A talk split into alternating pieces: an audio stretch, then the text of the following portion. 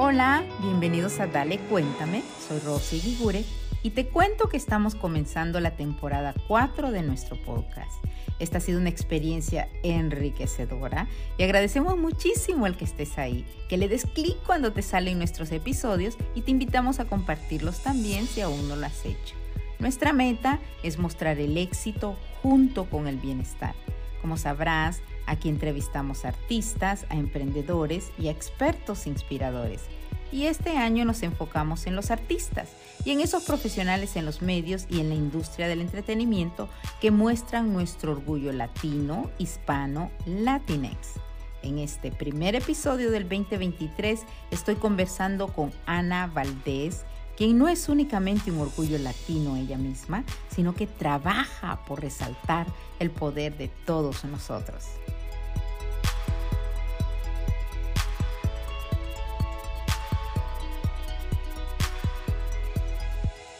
Hola Ana Valdés, muchísimas gracias por estar aquí. Hola Rosy, muchísimas gracias por tenerme y por todo lo que haces. No, para mí, al contrario, estoy súper fascinada porque nuestra audiencia, estamos comenzando este año 2023 que nos irá de lo mejor a todos toditos y tenerte a ti como la primera invitada para mí es un orgullo porque los latinos, que para mí por supuesto, ¿no? Somos latinas, eh, el que encuentren ese poder que tenemos, el que nos demos cuenta, we realize, eso, eso que tenemos es bien importante. Así que tener a Ana Valdés aquí es un súper orgullo. Gracias, Rosy. Y muchas gracias porque tienes esta plataforma para que podamos expander el efecto de los datos que dicen que somos una bendición para este país. Así es que tu plataforma nos ayuda como embajadora de estas magníficas noticias. Ya, tal cual. Y como sabes, el podcast se llama Dale, cuéntame, y precisamente porque ustedes los invitados son los que nos cuentan y yo les digo dale. Si quisiera empezar, nos vas a hablar, por supuesto, de, esa, de esos datos cruciales que por favor recuerden, es, no, no podemos tener a mejor embajadora, y Ana es, es realmente la embajadora que está hablando de esto y nos está realmente con esa información empoderando. Eso sí es empoderar a los latinos en todo el país, a los hispanos y realmente en todo el mundo. Pero, Ana, eh, cuéntanos tú un poco desde que estás en tu país cuando naces, creces, eh, tu primera formación en México y luego acá. Cuéntanos. Claro que sí. Eh, pues sí, tengo ahora sí que muchas cosas que contar. Para empezar, llevo en este país 25 años, 27 años de hecho. entonces te voy a contar un poco más de dónde está de cómo empecé mi vida, ¿no? Que fue en la Ciudad de México. Yo soy mexicana de nacimiento y ah, pues ahora sí que toda mi familia siempre estuvo allá. La verdad es que no tenía mucha idea de venirme a vivir a Estados Unidos, pero te voy a contar un poco de mi trayectoria, que eh, una cosa eh, siguió a la siguiente y ahora sí que terminé viviendo aquí. cuando yo fui a la universidad en México, fui a una universidad que se llama el Tecnológico de Monterrey. Y siempre fui un poco nerd, la verdad siempre fui, no un poco, mucho, siempre fui medio nerd y estudié negocios con especialidad en mercadotecnia y tuve la suerte de que cuando salí ya estaba contratada con la compañía Nielsen, que es como quizás sepas tú y tu audiencia, es la compañía más grande de mercadotecnia del mundo. Entonces, saliendo yo así, al día siguiente de que me gradué, ya tenía trabajo en esta compañía, fue muy, muy interesante y fue muy, ah, muy, ahora sí que muy emocionante porque yo fui la segunda mujer contratada en este departamento que era el departamento de servicio a clientes. Era una compañía que estaba completamente atendida por hombres y por alguna razón, gracias a Dios, ese nuevo director decidió que también debería de haber mujeres y yo fui la segunda contratada. Tenía mucho, mucha presión porque cuando me contrataron para empezar, me escogieron de toda mi generación y pues ahora sí que también fue un gran honor y me dijeron, te escogimos porque eres mujer y porque eh, ahora sí que cumpliste los requisitos que necesitábamos para este departamento. La verdad es que como buena nerd, me metí completamente en tratar de hacer el trabajo bien. La verdad es que los primeros 6 meses, este, le metí tantísimas ganas y y pues, muchos retos, desde luego, ¿no? Y estar en un ambiente de puros hombres, después de haber salido de la escuela, yo vivía co en con mis pap con con mis papás están divorciados, pero yo vivía con mi papá, entonces, pues, la verdad es que era un ambiente completamente diferente. Aprendí a trabajar con hombres, aprendí a hacerme valer, y aprendí a ser muy asertiva, ¿no? Diciendo, eh, lo que quería, lo que sabía, lo que no sabía, aceptar los regaños, porque en ese entonces, este, era como un, este, como dicen aquí, un bootcamp, ¿no? Era como un camp de meterle ganas hasta que lo puedas hacer. Y bueno, después de, eh, 5 o 6 meses, gracias a mi entrenador dentro de la compañía y gracias también a algunos compañeros y compañeras que me ayudaron muchísimo, eh, de hecho, compañera, que era la otra mujer que estaba ahí, este, mm, pues, ahora sí que empecé a ser mejor, muy buena, este, empecé a trabajar. Me encantó ese trabajo, se trataba de una parte de ventas, ¿no? De entregar los estudios de mercado a los a las grandes compañías que eran mis clientes, o algunos de mis clientes eran Colgate, Palmolive, este, Scott Paper, ah, Pepsi, ese tipo de clientes. Entonces, me tocaba entregarles los reportes de mercadotecnia y después también venderles nuevos, ¿no? Porque a mí me una parte muy importante de mi evaluación era vender nuevos estudios a todas estas compañías. Y bueno, con la buena noticia que después de de meterle muchísimas ganas, como decimos en México, y de trabajarle muy duro, este, el tercero y el cuarto año, eh, fui la mejor vendedora de Nielsen. Entonces, para mí fue un honor inmenso porque yo era la más joven, era la más ahora sí que de las pocas mujeres, ya para entonces había unas 3 o 4 mujeres, pero yo era la segunda que jamás había entrado y, pues, este, les demostré que eso no tenía nada que ver, ¿no? Que que lo importante era que uno es trabajador o trabajadora y, este, y y logramos las metas. Entonces, bueno, trabajé ahí, me encantó trabajar ahí por un por 4 años. Y después mi siguiente trabajo fue trabajar en un banco que se llama Banamex, que el día de hoy se es el Citibank en en México, y me tocó trabajar en un área de venture capital. Entonces, muy interesante, también pude usar todos mis, este, mi experiencia con mercadotecnia y con negocios, eh, atrayendo compañías extranjeras a invertir en en México. Entonces, bueno, ahora sí que me gustó muchísimo lo que estaba haciendo, las 2 cosas me me interesaron mucho. Terminé trabajando en el área de productos al consumidor, que eran las tarjetas de crédito del banco, y pues, la verdad que siempre me encantó mi trabajo, eso que ni qué, he tenido mucha suerte de eso. Y en algún momento me me invitaron a hacer la maestría en España. Una un tío mío que tenía una tía mía, de hecho, que tenía relaciones en en la Universidad de Ortega y Gasset en Madrid, me, este, me invitaron a aplicar y me aceptaron y me fui a España a hacer mi maestría. Lo interesante es que mi maestría era en relaciones internacionales. Entonces, empecé a mezclar un poco de negocios con política. Y cuando terminé mi maestría, ah, me han pasado cosas muy padres en mi vida, en el sentido de que a veces no no buscaba cosas que de repente, por estar en el lugar correcto y por estar en el momento correcto, pues, ahora sí que me me me te me me daban buenas oportunidades. Y después de mi maestría terminé trabajando en las Naciones Unidas, en Ginebra.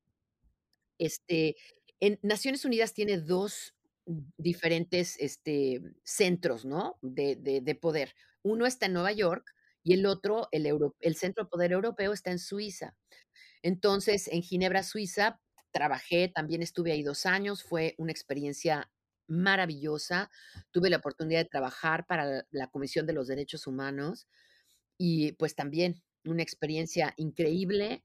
No quiero hacerla más larga, ya voy a terminar mi relato, pero también por estar en el momento correcto, en el en el lugar correcto, terminé trabajando después de las Naciones Unidas, me fui a trabajar a Washington, D.C., me vine a trabajar a Estados Unidos y terminé trabajando para la administración de Clinton.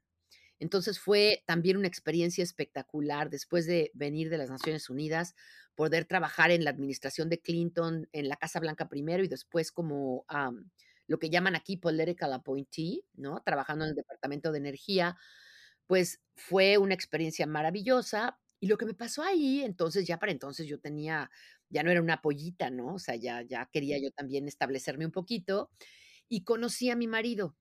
Él, eh, tenía, una carrera aquí en Los Ángeles, yo estaba en Washington, D.C. Estuvimos saliendo juntos por un año y medio, y al año y medio nos casamos, y yo me vine a vivir a Los Ángeles. Eso fue hace 25 años, y llevo 25 años viviendo aquí. Así es que esa es mi historia de cómo llegué. La verdad es que nunca pensé salir de Estados Uni de México y terminar en Estados Unidos, pero ya ya ven cómo la cómo es la vida. Y aquí, bueno, tenemos tengo 2 hijos que ya son obviamente americanos, también son mexicanos, tienen, eh eh, nacionalidad dual. Y, aquí nos hemos, eh, centrado, apasionada de lo de los latinos en Estados Unidos.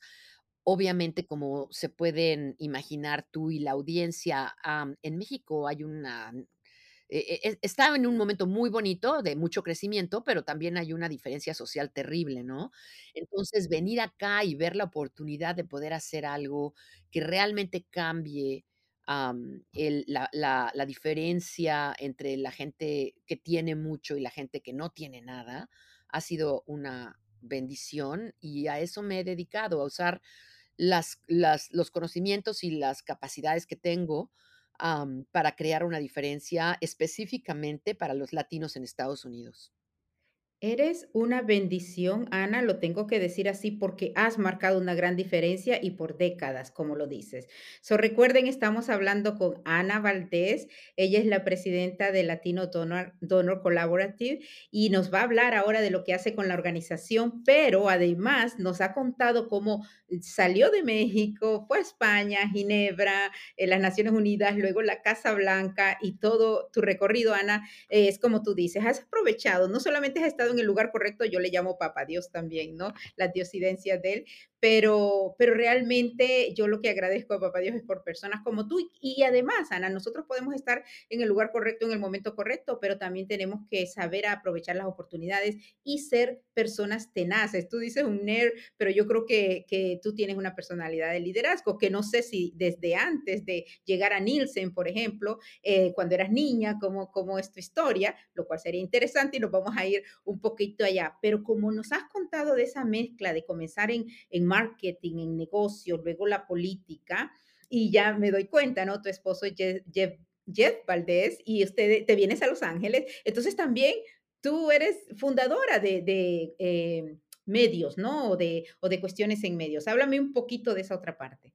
Claro que sí, gracias. Sí, ah, mira, el fue muy interesante cómo pasó con mi marido. Como dices tú, Papá Dios, Diosito, como le quieras llamar, siempre sabe lo que hace, ¿no? Y un poquito dejarse llevar un poco por las circunstancias me ayudó muchísimo porque conocí a mi marido y de veras que fue un poco amor a primera vista de parte de los 2. Y, y él hacía y hace todavía shows de televisión y películas. Entonces, la razón por la esto es muy interesante, porque volvemos a lo mismo, ¿no? No hay coincidencias, entonces sí creo, como dices tú, que es Dios. Este, yo decidí estudiar mercadotecnia porque un día, cuando tenía 7 años, me acuerdo que estaba oyendo en el radio una campaña por parte del gobierno. En México había una escasez de agua espantosa, todavía la hay, pero en ese momento creo que era la primera vez, por lo menos, que yo oía, ¿no? Que había una escasez. Y había un, este, una campaña en el radio que se llamaba Ciérrale. Y entonces, este, muy chistosa, muy muy creativa, muy bonita, y decía siempre era: "Ciérrale", o sea, que no desperdiciaras agua cuando te estuvieras lavando los dientes o que estuvieras regando el pasto, ya sabes. Entonces, esta cosa de ciérrale se volvió una cosa muy popular en México en ese entonces. Y yo me acuerdo que dije: "¿Sabes qué? Así es como debemos hacer que mejoren las cosas a nivel masivo, haciendo campañas de este tipo". Yo tenía 7 años, obviamente, en ese momento no no sabía la terminología, no sabía lo que era una campaña, pero yo dije: "Así, eso quiero hacer". Entonces, cuando llego yo a Estados Unidos y veo la oportunidad de empoderar a la comunidad latina, y conozco a mi marido, me fascina lo que él está haciendo, en el sentido de que puede usar y de hecho, mi marido hace contenido en en inglés completamente y para canales como ahorita tiene 3 shows en HBO, este, canales como Showtime, como Disney, como Nickelodeon, pero con latinos en el cast, ¿no? Contando historias latinas, todas en inglés.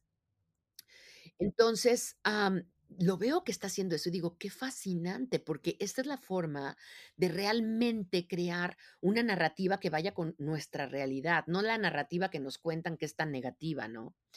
Entonces, eso me en nos empieza a encantar a los 2 bueno, él ya le estaba haciendo eso, y y entonces lo la lo que él ya tenía en ese momento, que era esta capacidad de crear estos shows, a mí me empieza a apasionar en el sentido de que, guau, este es un instrumento para crear esta diferencia.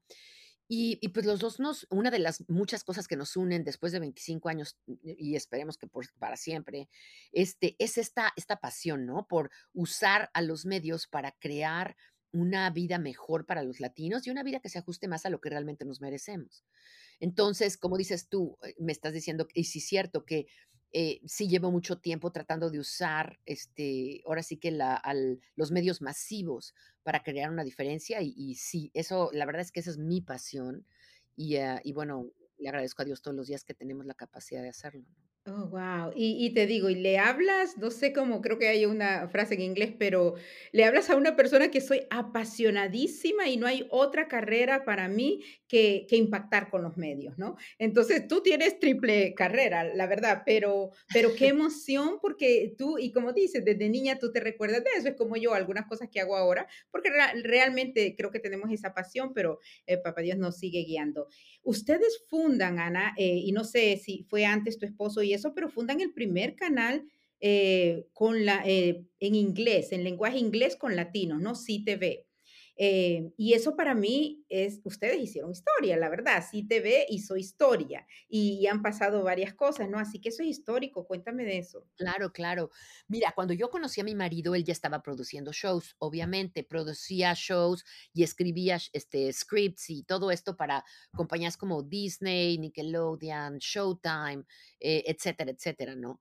Entonces, bueno, eso era fascinante para mí, ver cómo los filmaba y todo era increíble. Después de como, no sé, unos 2 a 2 o 3 años de que estábamos casados, él y su equipo dijeron: "Bueno, ¿por qué estamos creando shows para canales que no son de nosotros?, que la verdad es que deberíamos estarlos creando para nosotros mismos". Y además se daban cuenta que había un mercado en inglés para los latinos. Y así decidieron fundar el canal CTV. Te voy a contar un poquito de la demografía de ese canal. Al día de hoy, volvemos a lo mismo, la percepción es que los latinos todos somos inmigrantes. Y en mi caso, sí soy inmigrante, creo que en el tuyo también, Rosy, pero, por ejemplo, gente como mi marido lleva su familia llegó aquí en 1570. Esa familia lleva ya 450 años en el área de Nuevo México. Entonces, obviamente que llegaron y se mezclaron con los Native Americans, y luego se mezclaron con los mexicanos cuando eso se volvió parte de México, después se mezclaron con los americanos cuando eso se volvió parte de Estados Unidos. Pero es una cultura, y así hay comunidades en Texas, en Florida, en en Oregón, en, este, en Nuevo México, etcétera. Son culturas que se sienten sumamente latinos, a pesar de que lleven 450 años o más aquí. Ellos todavía se sienten latinos, y muchos se ven latinos, y todos, o casi todos, tienen nombres latinos. Entonces, mi marido decía: "Muchos de nosotros no hablamos español, pero nos seguimos sintiendo muy latinos, y no hay nada en la televisión americana que nos represente". Y si estamos hablando que en Estados Unidos hay 65 millones de latinos, y la mayoría son latinos que consumen en inglés, eso es una gran, ahora sí que una gran oportunidad, porque no había ningún contenido en inglés. Entonces, fundan, ahora sí que empezamos a crear este concepto de de hacer un canal. En ese entonces, los canales de cablevisión eran lo que lo que era lo mejor, ¿no? E este, el canal se se se fundó en 2003. Entonces, en ese entonces no existían las plataformas digitales, todo lo que había, la nueva, eh, la nueva cosa eran los canales de cablevisión. Entonces, creamos este canal de televisión y empieza a tener un éxito avasallador. Todos los shows se crean adentro del estudio, ¿no? O sea, pusimos estudios inmensos, ¿no?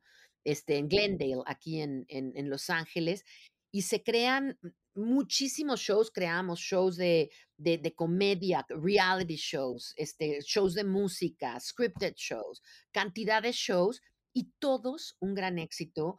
Y empezamos a darnos cuenta que no nada más el éxito venía porque Showtime tenía el show o porque Nickelodeon tenía el show, sino que de veras había un apetito inmenso por contar nuestras historias, por hablar de nuestras tradiciones.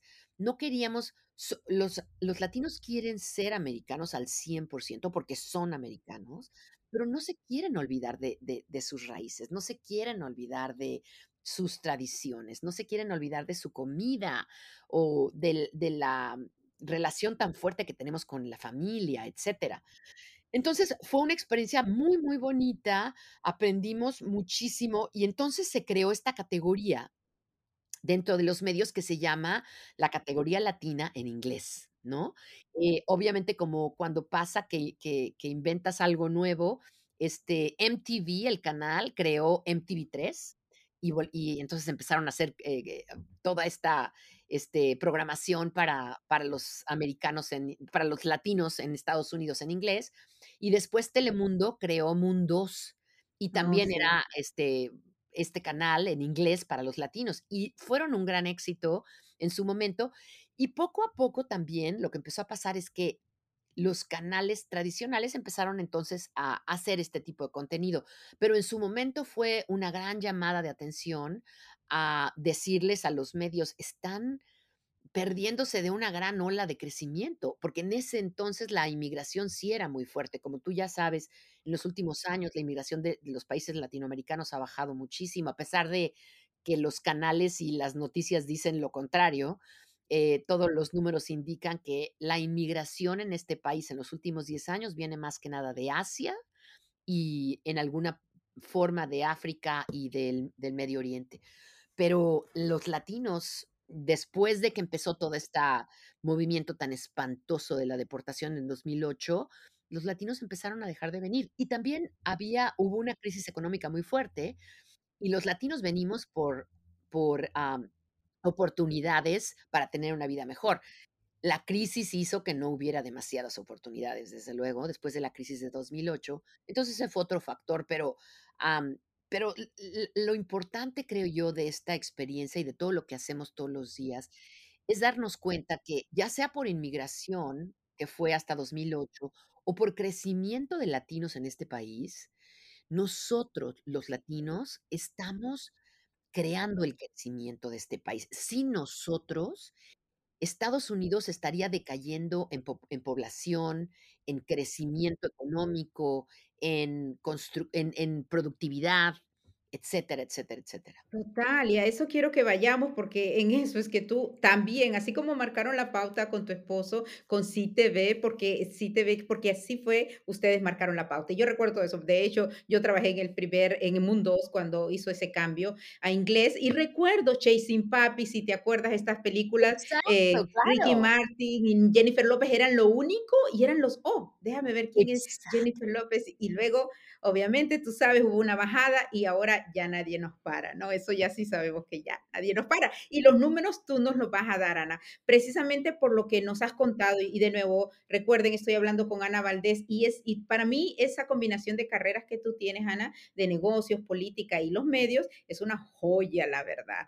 Es una joya. Así que pero háblanos cómo llegas entonces a ser la presidenta ejecutiva de Latino Donor Collaborative y cómo y qué es el trabajo que ustedes hacen. Claro que sí. Mira, te voy a contar un poquito de cómo se fundó y luego te cuento cuando yo entré a a ser la la persona en a cargo, ¿no? En 2010 hubo, no sé si te recuerdas que en Arizona y en algunos otros estados del sur empezaron las leyes para hacer un racial profiling, lo que quiere decir que empezaron leyes que legitimizaban que si te veías o sonabas latino, podían arrestar si no si no producías papeles, ¿no? Entonces, cualquier gente, inclusive no tenía que ser un policía, cualquier gente podría demandar que tú dieras tus papeles y si tú te veías latino o sonabas latino, podrían llamar a la policía y y te deportaban si si no si no podías probar que eras ciudadano americano. Eso fue terrible porque lo que nos dábamos cuenta es que no eso no lo podrían haber hecho con ninguna otra raza. Si dices eso acerca de cualquier otra raza o de cualquier otro grupo de gente, hubiera sido un imposible siquiera pensarlo, pero por alguna razón, los americanos pensaban que sí nos podían hace hacer eso a nosotros. Entonces, esto realmente fue un shock, y fue un shock para todos, y en el caso específico de todos estos, hombres y mujeres de negocios, fue terrible, porque, por ejemplo, te voy a decir un ejemplo de uno de nuestros miembros del consejo, que fue a dar una plática, porque es una persona muy prominente, en, Arizona, eh, le pusieron un chofer, se fue a una tienda a comprarle algo a su hijo, una tienda de deportes, no llevaba con él su licencia, porque nada más iba a comprar algo y él tenía un chofer. Una persona en la tienda de deportes empieza a él esta persona tiene, eh, un acento muy fuerte, ¿no? Y también es muy es es, mm mm, eh, moreno, etcétera, ¿no? Y empezaron una persona empieza a decir: "Esta persona es ilegal, esta persona es ilegal". El dependiente de la tienda le pide sus papeles, obviamente, mi board member no tiene papeles. No te puedo decir que se tardaron una hora en que él les probara que era una persona no nada más americana, sino que además era muy prominente. Me acuerdo que les enseña en su teléfono celular que tiene el teléfono de Obama en su en su Rolodex. Oh, my God. Y dicen y y y entonces dice: "Le voy a llamar", hasta que alguien dijo: "No, yo conozco a esta persona, esta persona es tal y tal y tal".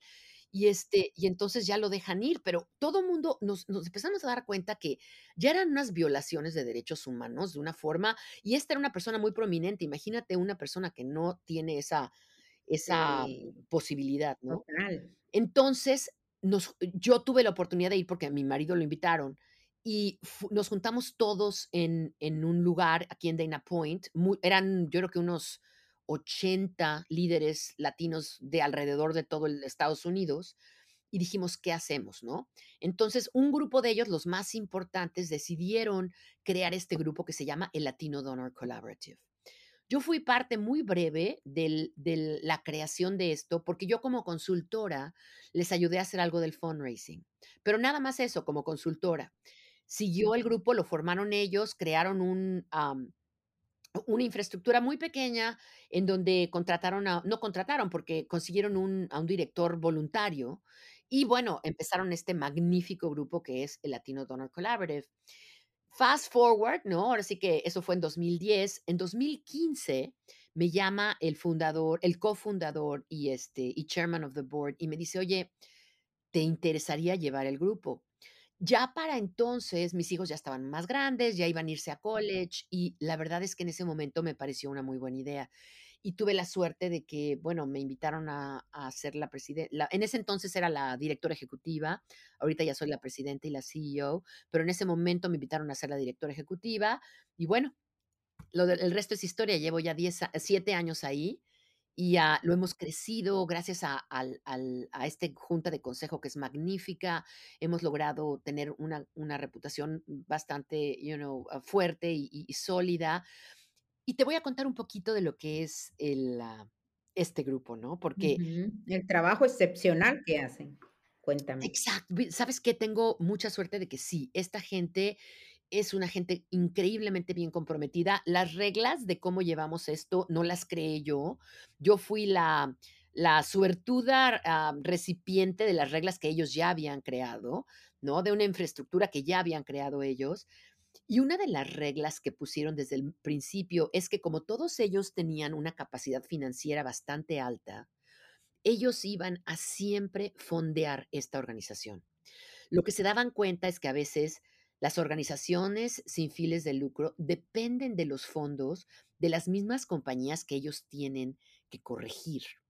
Entonces, hay un conflicto de interés, porque si estamos tratando de que, por decirles, Disney tenga más shows que realmente reflejen a la comunidad latina, pues es difícil decirle eso a Disney, si Disney les está dando $50,000 dólares al año, ¿no? Entonces, en el caso de nosotros, decidimos que nadie nos iba a dar nadie de los que nosotros estamos llamando nos iba a dar fondos. Y para eso, mi junta directiva pone una gran donación, cada uno de ellos ponen una gran donación todos los años, que nos da una independencia maravillosa. Entonces, con esos fondos creamos datos, y esta es otra de las premisas que ellos crearon. Creamos datos que enseñan quiénes somos. Y son datos oficiales. Lo que hacemos nosotros es que de todo lo que es, por ejemplo, el censo de Estados Unidos, los números del Departamento de Educación, los números del Departamento de Inmigración, los números del, Departamento de Estudios Económicos o del Congreso y el Joint Economic Council, los juntamos y creamos un resumen que habla de la narrativa de quiénes son los latinos en este país. Desgraciadamente, antes no existía nadie que hacía esto. Otras comunidades sí han fundado otras compañías antes que nada más saquen estos datos oficiales que son innegables porque son basados en hechos, en datos oficiales, pero esta era la primera vez que alguien crea- creaba lo que somos nosotros, un think tank que decía con los números quiénes somos. Total. Y Rosy, como tú sabes, ¿cuál sería la sorpresa de que lo que nos lo que encontramos? Obviamente, el consejo de de de esta compañía sabía que iba a encontrar algo bueno, porque si no, no se hubieran ni metido a sacarlo. Pero cuando los primeros estudios empezaron a salir, los números eran tan avasalladores que tuvimos que encontrar formas de de hacer estos números con con, eh, universidades como Stanford, o UCLA, o Columbia University, o diferentes lugares, porque si no, no los creían. Íbamos al Wall Street Journal, íbamos al New York Times y nos decían: "No, estos números, ah, no sé", pero cuando les decíamos: "Ah, lo hizo Stanford", "Ah, no, pues entonces sí, qué barbaridad, qué números, no lo puedo creer", ¿no? Wow, es, es increíble y de nuevo el poder de esto para nuestra audiencia es que esos números, incluso nosotros, ¿no? Y de cualquier nivel, eh, eh, y no, no me gusta hablar de niveles, pero que todos podemos ignorar estos números que somos, y dímelo tú con tus palabras, Ana, somos como un país, ¿no? Somos como un país, eh, la economía que causan, lo que provocamos los latinos, eh, es una, un poder económico que podría ser el séptimo, octavo país, creo. Ahorita te cuento, sí, porque este este año y todavía más. Pero una de las cosas que es eso que dices, Rosy, es súper importante, que es que ni nosotros sabíamos el nivel de impacto que teníamos. Estoy segura, y y esto no no tengo prueba, que la gente muy, muy, muy arriba sí sabía, nada más que a lo mejor no les convenía hablar de esto. Mm. ¿No? Porque, ¿cómo no te vas a dar cuenta? Una o sea, nosotros con nuestra pequeña organización encontramos estos números. Estoy segura que la gente en los niveles del censo, etcétera, ya sabían estos números, pero es que son increíbles, y lo peor es que, como exactamente como dices, Rosy, no los sabemos. La mayoría de los de los latinos en general no conocemos estos números. Eh, por ejemplo, uno de los números, y tienes toda la razón, que es abas así es es casi, casi, am, difícil de concebir, es que los latinos en Estados Unidos producimos 2.8 trillones del producto nacional bruto, del GDP. Pero déjame decirte lo que eso quiere decir, porque 2.8 trillones para mí es como que, bueno, es, como decimos en México, está más allá del bien y el mal, así es que me da igual, ¿no? Pero cuando te te voy a decir lo que a lo que equivale. Si los latinos en Estados Unidos, no en Latinoamérica, si los latinos en Estados Unidos, solo los latinos que estamos en Estados Unidos, fuéramos un país, seríamos el quinto país más grande y poderoso del mundo.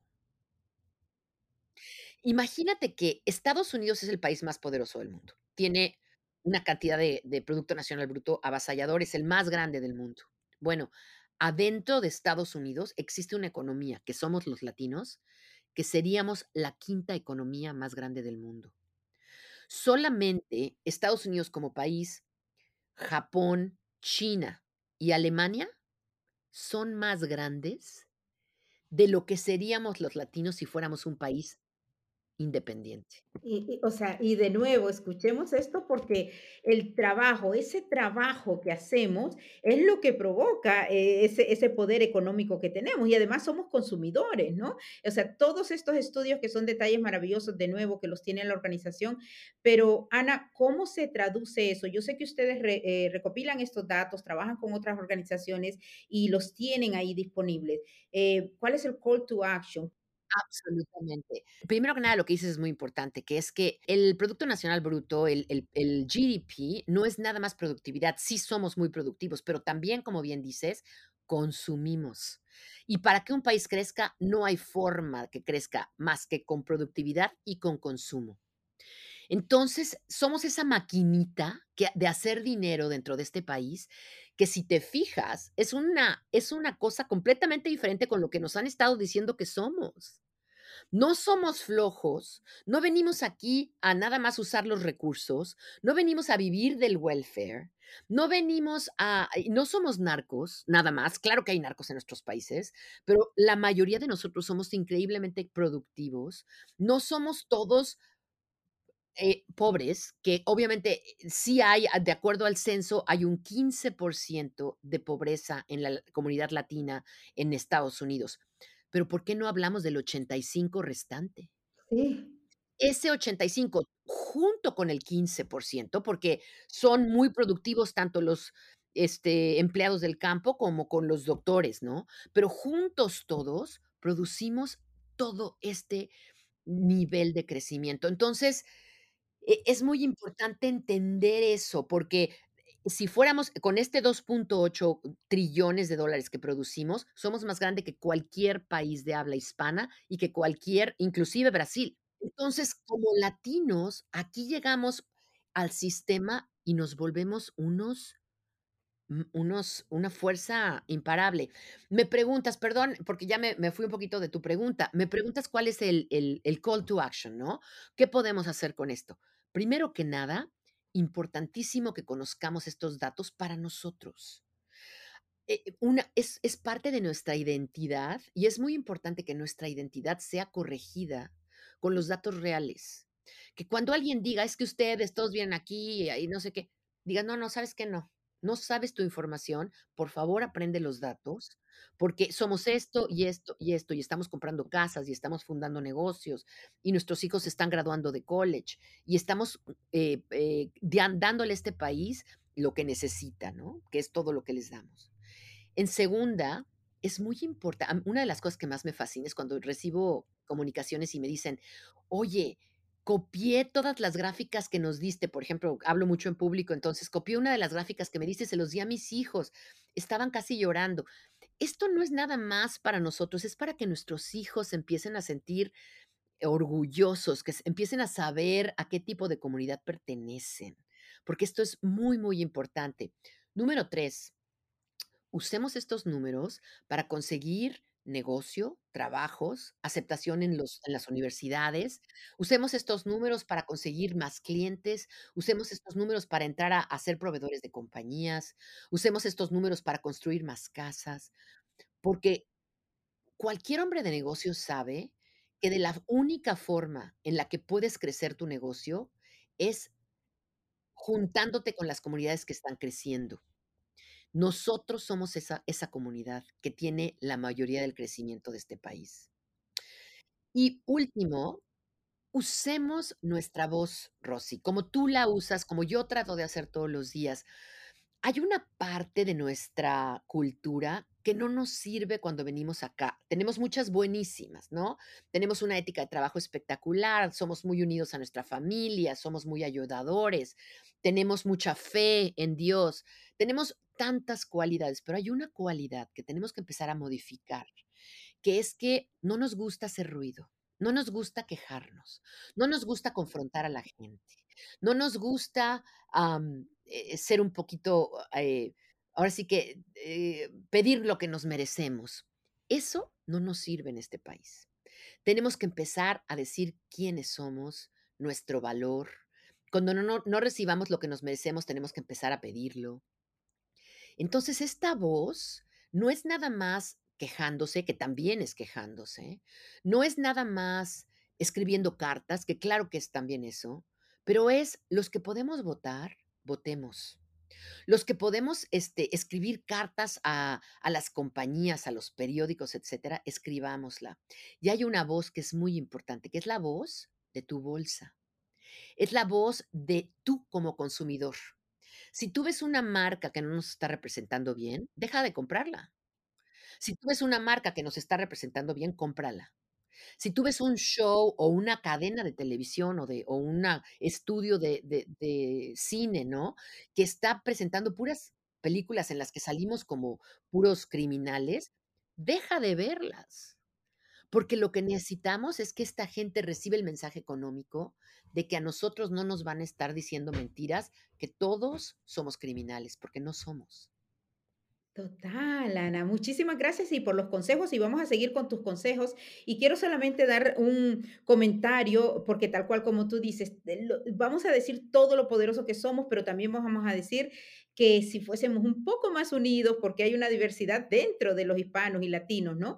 So, unión, pero además de eso, no nos gusta hacer ruido. Recordémoslo, tenemos un poder enorme, somos ¿qué? más de 60 millones de personas en un país de 350, 60 somos poderosos, somos la comunidad que más está creciendo. Ahora, como dice Ana, usemos esa voz para demostrar quiénes somos, ¿no? Con la bolsa, tal cual. No es que todos tienen que ponerse y hacer un podcast, ¿no? Yo ya había hecho televisión por muchos años, pero dije, no, no, no, tengo que hacer un podcast para resaltar ese orgullo hispano.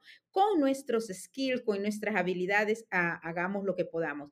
Pero ahora, Ana, por ejemplo, yo voy a decir, y es la primera vez que lo menciono en público porque sí quería hacer hasta un análisis como media psychologist de este programa, de, de esta serie, eh, The Lincoln Lawyer, que no sé, de Lincoln Attorney, no recuerdo, no sé si ustedes lo tienen en sus estudios, pero que a mí me encantó. Sí lo tienen. Cuéntame qué, qué dicen sus estudios de eso. Mira, lo que queremos, e- ese estudio, ese programa de Lincoln Lawyer en Netflix es la perfecta representación de lo que estamos reclamando a los medios. Te voy a decir por qué. Total. Es un abogado con acento, inmigrante, eh, completamente orgulloso de dónde viene, de su comida, de su mamá, de su hija. Le dice a su hijita, mi hijita, pero es el abogado más bueno de todos Los Ángeles. ¿Por qué? Porque no es el abogado más bueno de East LA, o no es el abogado más bueno de de de de lugares que donde siempre nos ponen, ¿no? Sino es el abogado más bueno de Los Ángeles. Lo ves en Beverly Hills, lo ves en el centro, lo ves también en en en en obviamente en East LA, pero lo ves a nivel mainstream, como dicen, ¿no? Es un abogado me americano con raíces mexicanas, orgullosísimo de lo que es, es un buen role model, es una gente que lo que ves y dices: "Quiero ser este", es es una gente que un muchacho joven dice: "Guau, si él puede, yo también", se ve latino, eh, está orgulloso. Eso es lo que necesitamos, a empezar a enseñar este 85% que es tú, Rosy, que es mi marido, que es la gente que que que estamos aquí creando, y no quiere decir que no debe de haber shows de gente que acaba de cruzar la frontera, etcétera. Lo que pasa es que ya hay muchos, y necesitamos contar esa otra historia. Siempre contaremos la historia de el la persona que necesita ayuda, porque siempre tenemos que estar conscientes de que tenemos que ayudarlos. Pero no nada más esa historia. Necesitamos una historia de 360 grados, porque por eso puede haber un show donde un eh, blanco sea un drug dealer, porque también hay la historia del blanco que es la mamá de su casa, del blanco que es el abogado, del blanco que es el doctor, del blanco que es el presidente. Entonces, por eso no hay problema que pongas un blanco de drug dealer, pero cuando en el caso de nosotros todos son drug dealers, pues no, no, no, no, sale. Y Ana, yo quiero mencionarte algo ahora que dices, porque dices, y tal cual, ¿no? Porque como ah, estereotipos, tal cual, hay estereotipos y los cubanos son esto, los colombianos son esto, los mexicanos son esto, los centroamericanos son esto, pero al final, y los que cruzan la frontera, y como tú dices, ayudarlos y necesitar. Pero mi punto es que, y mi punto, y yo no sé si la palabra que tanto me gusta es empoderamiento, pero como informadora, como solamente aquí doy el mensaje, es yo tengo, por ejemplo, en el podcast, uh, hace, creo que hace un año o algo, entrevisté a una amiga que se llama Adriana Palomares. Adriana cruzó la frontera eh, a los ocho años, creo, de México, ¿no? Ella es de México y eso, y es una eh, abogada, Claro. exactamente como el papel que está haciendo eh, Manuel Rufo, Manuel García Rufo, Ajá. pero, y tiene un montón de amigas abogadas que quizás la mitad de ellas cruzaron la frontera también. Entonces, Entonces es empoderar a esa gente, decirle, no, mira, como este que me encanta, el actor, de hecho, este Manuel García Rulfo, lo que él dice y que él tenía mucho temor porque iba a hacer monólogos de attorney, no sé qué, y él estaba en México cuando le hicieron la, el casting, ¿no? Claro. Porque él, él es bien mexicano y aprendió inglés de adulto. Eso es para realmente decirle a nuestra audiencia, no, no, no, no, no es solamente para mediano, tú lo puedes hacer, tu hijo lo puede hacer, porque incluso creo y seguro que en tus estudios los tienen, nuestros hijos ya, cuando mi hija te digo, y no, no por nada, yo siempre, por supuesto, es mi orgullo, ya sabes, ¿no? Tú como madre lo entiendes, pero ella, ella se gradúa, se gradúa en- durante la pandemia de Georgetown de su máster y cuando ella pone en su Instagram, soy el 3% de los latinos, y yo, ¿what?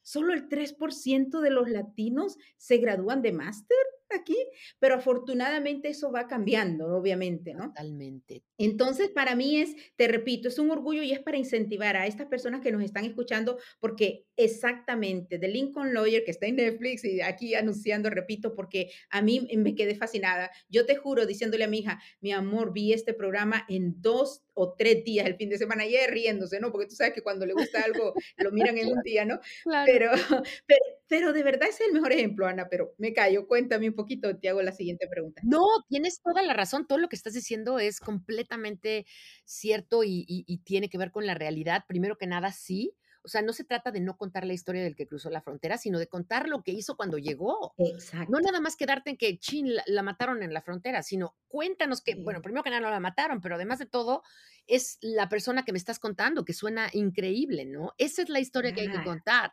Am, Ella es escritora, perdóname que te interrumpa, es es más o menos como tú, triple, eh, porque es escritora, es abogada y además tiene su compañía de mezcal. So, y es un orgullo, ¿no? Igual que, que repito. Y esa es una representación que no se ve, Ana. Exacto. Eso es lo que pasa, que no es, me- gracias por aclararlo, Rosy, porque no es que no contemos la historia de la que cruzó, es que tenemos que contar cómo, qué pasó después. Eso es exactamente, exacto, tú lo dijiste perfecto ahorita. Y sabes qué te quiero decir, además de que, me- porque me fascinó como también tú y yo, como yo, este, nos, nos, eh, como decimos en México, nos aventamos el, el show en tres días, ¿no? Porque Sí. nos fascinó.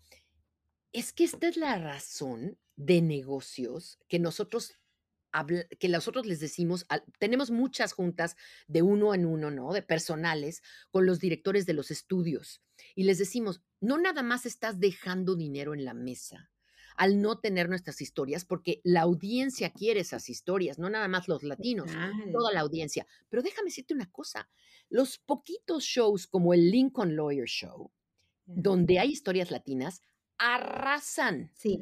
Lincoln Lawyer en su momento, por cuatro, por cuatro este, fines de semana consecutivos, fue el número, el show número uno a nivel mundial de Netflix. Total. Yo soy feliz con eso. imagínate que me está, si tú me dijeras, somos feos, somos tontos, nuestras historias son malas. No, digo, no es por nada, No, pero los latinos no. son guapísimos, las historias Sí. son maravillosas, son buen, hay muchísimos buenos actores.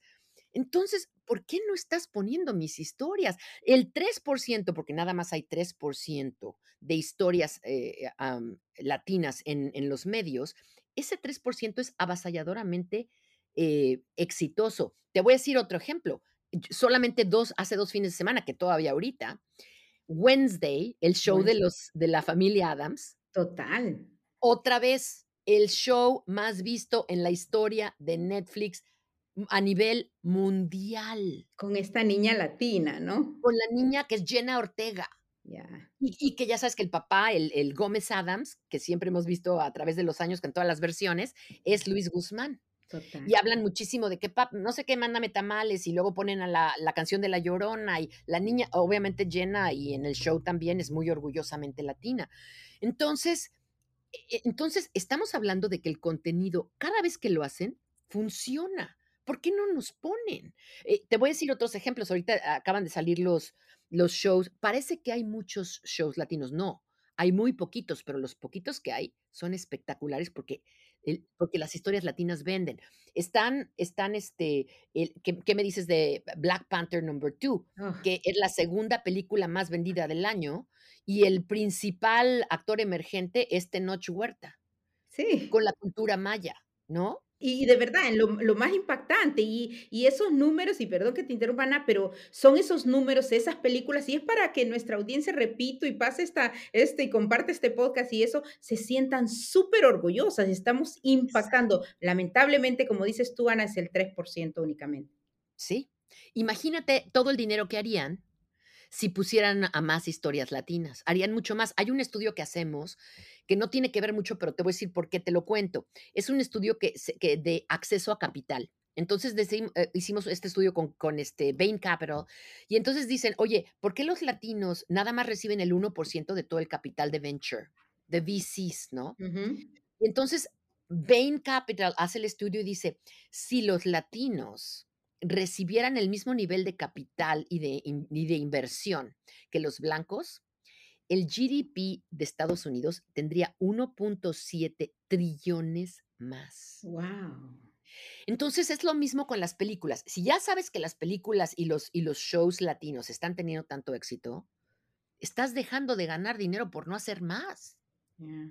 Increíble. Por eso estos números son tan importantes, Rosy, porque no estamos diciendo, dame, dame, por favor, ay, sé bonito, ay, por favor, dame tu caridad, ay, no seas mal. No, estos son números de negocios donde te estoy diciendo, tú me necesitas más a mí. Eh, Yo le digo a los canales de televisión, ¿no?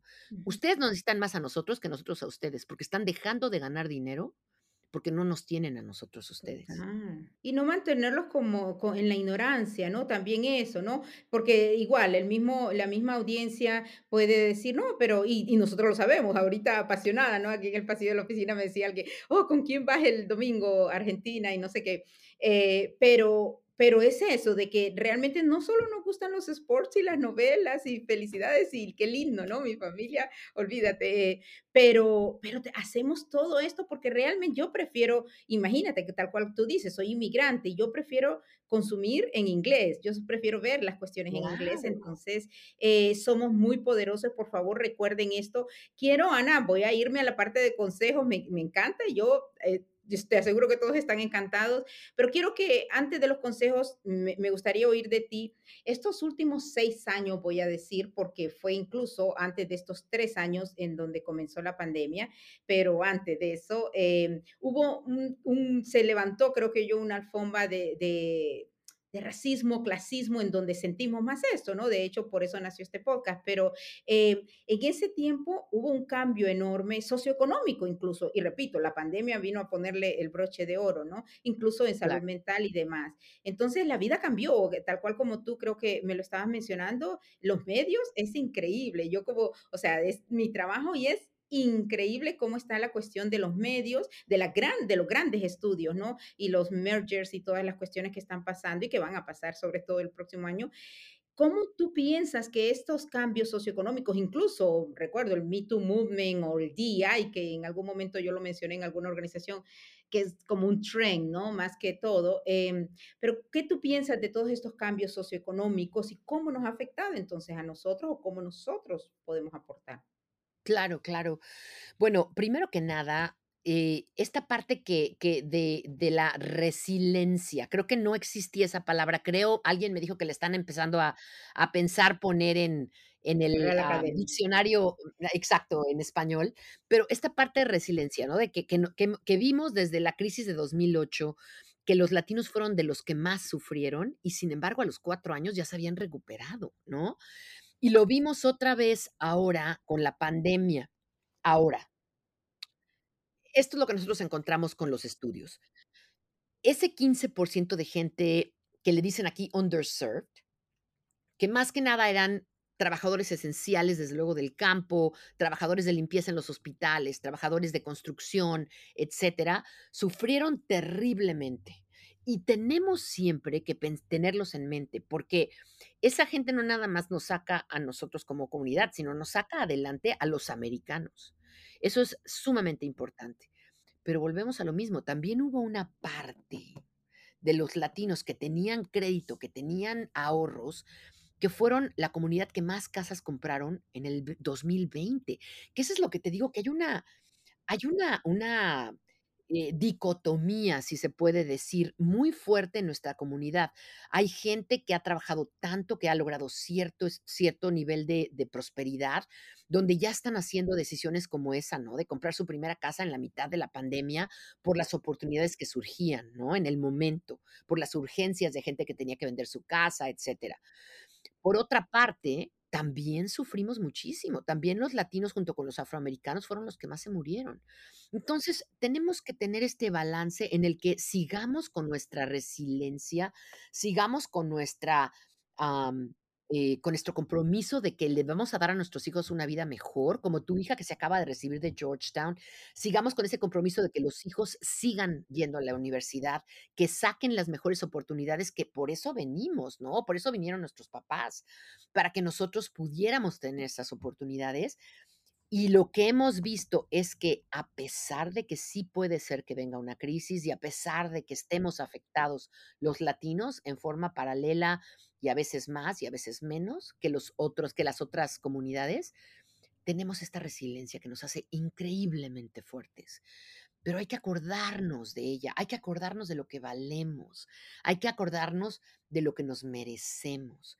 Estos números son importantes para eso para que nos acordemos en las buenas y en las malas, para que nos recordemos unos a otros, como dices tú, para que nos unamos unos a otros y empecemos a luchar como grupo, porque nos merecemos mucho, porque estamos dándole muchísimo a este país. Tal cual lo dice Ana Valdés, debemos recordarnos de nuestro valor, porque realmente, y lo sabemos, se tergiversa mucho la imagen de la comunidad latina aquí en Estados Unidos y precisamente la organización que preside Ana, Latino Donor Collaborative, tienen esos datos para empoderarnos. Así que, Ana, invítalos a la página donde ellos pueden eh, bajar, porque personas que te están escuchando de cualquier rubro, ¿no? Farmacéuticos, de, de cualquier parte, donde ellos van y bajan esos estudios o ven esos estudios para que se empoderen, ¿no?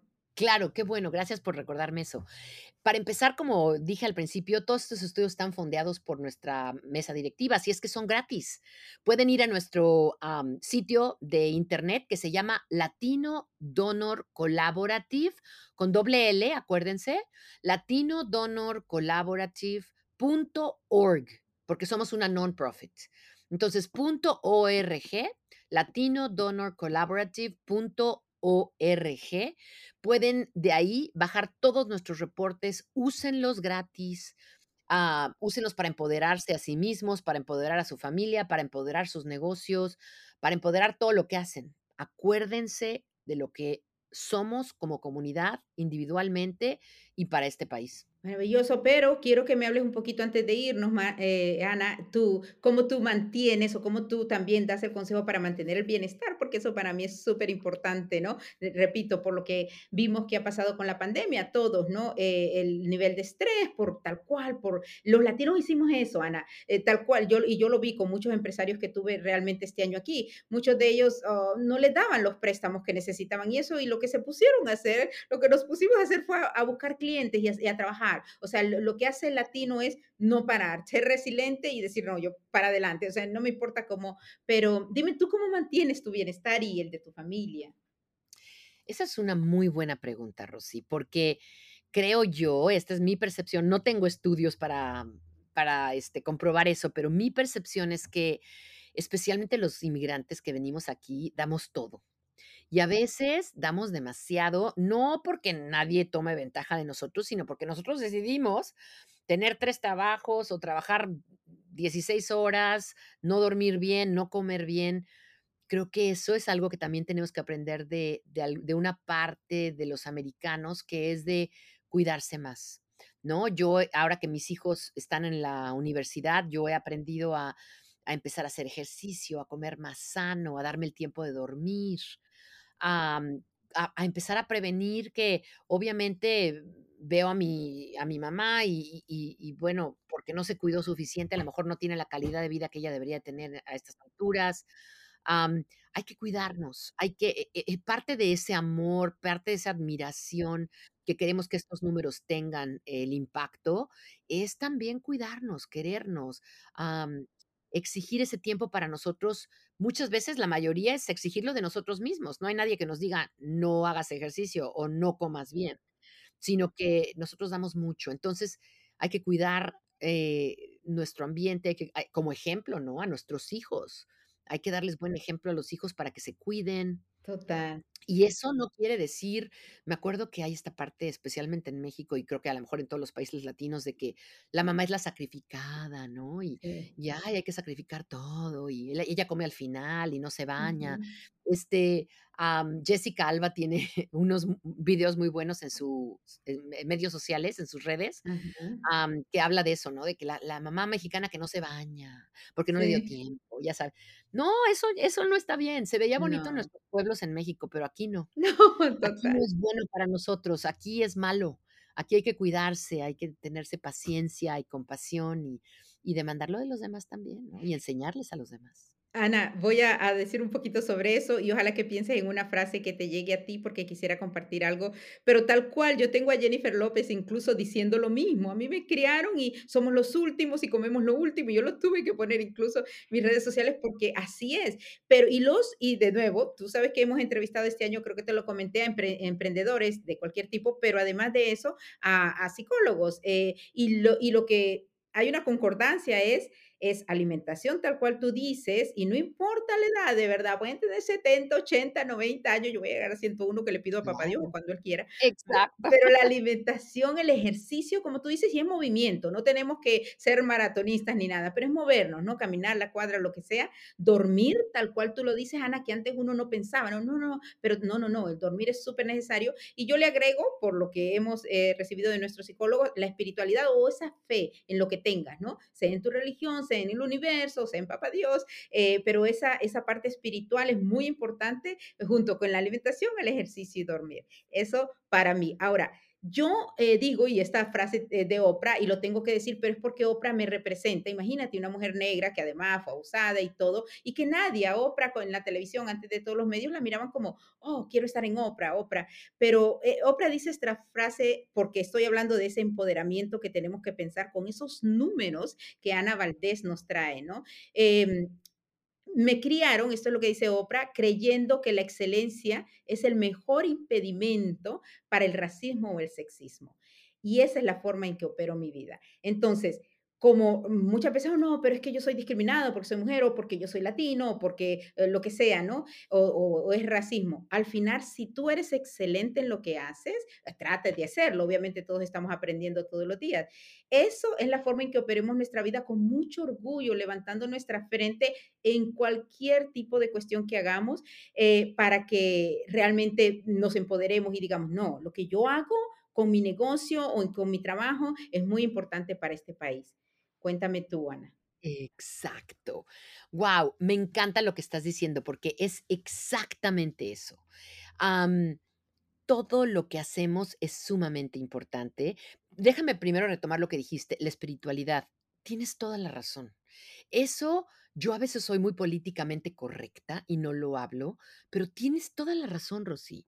La espiritualidad es lo que nos da ese ese ese compás, esa esa brújula, moral, ¿no? Que nos hace estar enfocados en lo que es correcto, nos hace recuperarnos cuando a lo mejor tomamos alguna decisión que no fue la mejor, lo que nos hace perdonarnos, lo que nos da compasión, y lo que nos da también la batería para entonces cuidarnos más. Esa parte de compasión, esa parte de entendimiento es sumamente importante. Así es que qué bueno que estás nombrando la la espiritualidad, porque, ¿sabes qué? No la nombramos suficiente. Y podem ha hablamos de fe, que puede ser fe en miles de cosas. Yo, como tú, soy fanática de Dios. Pero habrá otras gentes que tienen sus ideas, ¿no? A la mejor es meditación en cuanto a budismo, a la mejor es lo que sea, no importa lo que sea, pero sí es ese ese compás moral, ¿no? Que que nos tiene que acompañar, que nos recuerda nuestra misión, am, tiene que estar siempre con nosotros, y es cosa de practicarlo. Y es una otra cosa que yo no hago suficiente y debería de hacer suficiente, porque es increíbil increíblemente nu nu nutricional. Total, total, Ana. Em, y dime tú si tienes alguna quote, o sobre todo, si quieres despedirte dando algún consejo de ánimo a todas estas personas, además de repetir la página, eh, el website a donde pueden irse, pero pero algo que que que los anime y que vean, eh, el resultado del trabajo enorme que tú has hecho por tanto tiempo. Me encanta. Bueno, eh, puedo hablar toda la hora digo, y 2 horas más de los datos, pero quiero, eh, a lo mejor compartir una experiencia que en la que estoy yo ahorita, en el momento en el que estoy ahorita de mi desarrollo, que que me ha traído una gran alegría y también sorpresa, porque a veces, bueno, voy a compartir lo que es. Cuando yo vine hace 25 años, 27 años, am, traté de adaptarme, ¿no? Traté de de entender a dónde vivía y de, como dicen, ¿no? Cuando vayas a Roma, este, habla italiano, ¿no? Este, entonces traté de realmente de ser una persona, em, eh, integrada, agradecida y, por lo tanto, tratar de de adaptar muchas de esas tradiciones que que hay aquí. Y lo que me he dado cuenta últimamente es que a la mejor fallé en en, en dignificar mi mis diferencias. Yo aconsejo, me encantaría aconsejarle a alguien más joven o alguien que acaba de llegar que no se preocupen tanto por adaptarse, sino por integrar todo lo que traen a las oportunidades nuevas. Obvio que hay que adaptarse, no hay de otra, pero a mí me pasó, inclusive cuando hablas de la de la forma de de de cuidarse, ¿no? Empecé a mí nunca me cayeron bien, por ejemplo, los bagels, ¿no? Y yo por adaptarme, porque iban todos los del trabajo juntos a comer bagels en la mañana, me empecé a comer un bagel en la mañana. A mí me cae pésimo. Me empezaron a dar dolores de estómago, empecé a engordar mucho. Y después de mucho tiempo, pero mucho, mucho tiempo, me di cuenta que es que yo era alérgica al trigo. Pero como todo mundo se lo comía, yo dije: "No, pues seguramente yo estoy mal. Algo al a lo mejor me lo comí mal, a lo mejor si no le pongo jitomate, o a lo mejor si no le pongo el queso, o a lo mejor le pongo un queso diferente". Y ahí estoy yo tratando. ¿Y saben qué? No hay que tratar tan fuerte. Ahora me doy cuenta que, por ejemplo, tengo mi mi dermatólogo, eh, doy un ejemplo, ¿no? Pero tengo un dermatólogo que entiende el mi mi piel morena, entiende las manchas que me salen a veces con el sol, que que desgraciadamente, a la mejor un doctor que está en un lugar donde casi todo mundo es blanco, no entiende, ¿no? Es una piel diferente. Se encuentra ahora que las pruebas genéticas están todas basadas en la sangre europea. Entonces, esas pruebas genéticas para nosotros a lo mejor ya no valen. Eh, los afroamericanos están encontrando que los niveles de colesterol normales en la comunidad afroamericana es son muy diferentes a los a los niveles normales de la comunidad europea, y habían estado tomando medicina de colesterol desde hacía 35 años cuando no la necesitaban, ¿no? Entonces, aprender a honrar todas estas diferencias genéticas o emocionales. Otra cosa que yo he visto mucho es que veo yo a mis, ah, amigas latinas que ahora están haciendo terapia por Zoom con gente de sus países originales, porque volvemos a lo mismo, el compromiso a la familia, el compromiso con la mamá, la relación íntima con los hermanos. A veces los los, este, terapeutas americanos no la entienden, ¿no? La llaman codependencia. Para nosotros, una relación con una mamá, en el caso de los mexicanos, es es vital, es es es importantísima y además es una bendición, ¿no? Mi mamá me tiene que decir buenas noches todas las noches, perdóname. ¡Ve qué maravilla! ¿Y Y en qué? Miami y yo estoy en California, ¿no? ¡Qué maravi! ¿Y sabes qué? Eso a a todos nos debería dar alegría. Un un terapeuta americano te diría: "Y eso es codependencia". No, no es cierto, no es. Hay un estudio muy fuerte, bueno, no, ahora ya no es un estudio, hay muchísimas gentes que lo están diciendo, pero hacía hace 35 años surgió el primer estudio en el que decía que los latinos vivíamos más, y nadie entendía por qué. Porque tenemos menos seguro, porque, ¿no? O sea, porque comemos a lo mejor no tan bien. Pero claro, es que es esta unión de familia. Esos son estos lazos que nos hacen más fuertes. Entonces, mi mi consejo, me decías, ¿con qué quiero terminar? Honren sus diferencias, honren lo que son, no traten que no se les olvide por tratar de adaptarse. Los colores que ve uno en la farmacia para Bilés, para para para lápiz labial, a lo mejor no son los que mejor te van. Busca uno hasta que sea uno que realmente vaya con tu tono, ¿no? Este, los cortes de la ropa, a la mejor no nos van a nosotros tan bien. Jennifer López habla mucho de eso también. Pero honren su su, ah, forma única en todo lo que hacen, ¿no? Total, qué buen consejo, Ana, de verdad. Y porque somos además preciosos, no importan los colores y y demás, ¿no? La altura, el grueso. Eh, ahora, gracias a Dios, hay hay también movimientos de eso, pero honrar que somos latinos y que tenemos esa esa gran ventaja. Y de nuevo, los números, dinos, Ana, antes de terminar, eh, otra vez el website, ¿a dónde se van? Claro que sí. El website es Latino Donor Collaborative, con doble L, Collaborative, latinodonorcollaborative.org. Perfecto. Latinodonorcollaborative.org. No nada más están los estudios, sino también tenemos ahí infográficos eh, que, que, hacen mucho más fácil leer los datos. Y por favor, bájenlos, copienlos, distribuyanlos. entre más gente los sepa, mejor para todos. Recuerden que esto es para todas las industrias de verdad y sobre todo para empoderarnos y saber el valor que tenemos y demostrar el valor que tenemos. Lo tenemos y ya los números los trabaja esta organización con esta mujer maravillosa que lidera la organización. Gracias Ana Valdés por haber estado en Dale Cuéntame y iniciar el año 2023 con esta invitada de su honor. Gracias Ana. Ay, mil gracias a ti Rosy por tenerme y como dije al principio por todo lo que haces por la comunidad. Mil gracias. Gracias a ti. Y a ti, por supuesto, mil, mil gracias por ser ese ser humano orgulloso de su cultura o de tus orígenes si naciste aquí. Y también demostrar tu gran poder. No olvides, suscríbete a Dale Cuéntame en cualquiera de las plataformas en donde escuchas tu música o tu podcast. Y también te puedes unir a nuestra comunidad en las redes sociales. Visita dalecuéntame.com y ahí encuentras todos los enlaces. Gracias por estar ahí. Mi nombre es Rosy Guigure. Hasta la próxima.